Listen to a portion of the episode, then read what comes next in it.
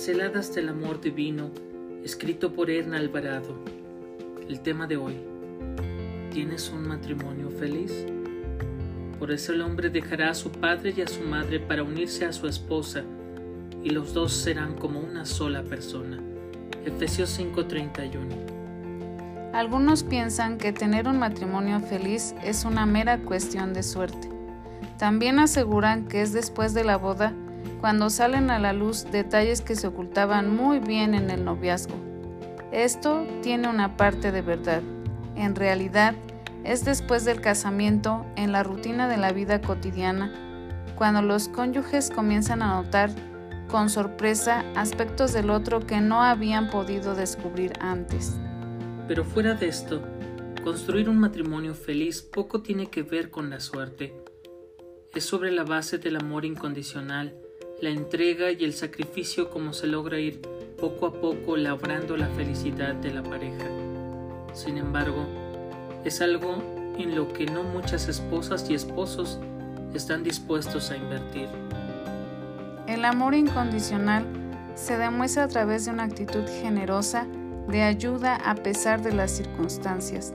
Significa dar intimidad sin atropellar los límites personales Actúa con respeto a la individualidad y la originalidad personal sin intentar imponer modos de ser y de hacer.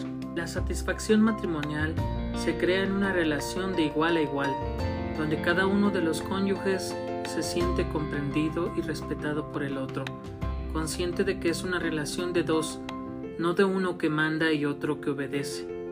Es en este contexto donde surge el nosotros, basado en la libertad plena, en la ayuda mutua y en la aceptación incondicional de los defectos y virtudes propios y ajenos. La dignidad otorgada por Dios es la bandera que enarbola un matrimonio feliz.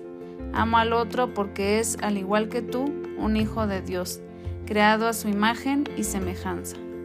El único triángulo que la Biblia permite en el matrimonio es aquel que forman el esposo, la esposa y Dios. Él es quien sustenta, provee y fortalece cuando el amor conyugal se va opacando o se ve amenazado por las circunstancias adversas que llaman a la puerta del hogar. No es posible dejar en manos de la suerte la felicidad matrimonial, pues ésta se construye únicamente en Dios y con Dios. Considera el siguiente acrónimo.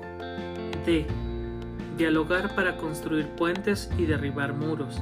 I ignorar los defectos y exaltar las virtudes. O olvidar las ofensas para permitir el perdón. S. Satisfacer las necesidades básicas de sobrevivencia humana. Que Dios bendiga tu matrimonio. Si deseas que oremos por tu matrimonio, por favor, deja en los comentarios tu nombre y el de tu esposo o esposa. No olvides compartir con otros esta reflexión. Te enviamos un caluroso saludo a tus amigos Javnia, Isaías y Joel.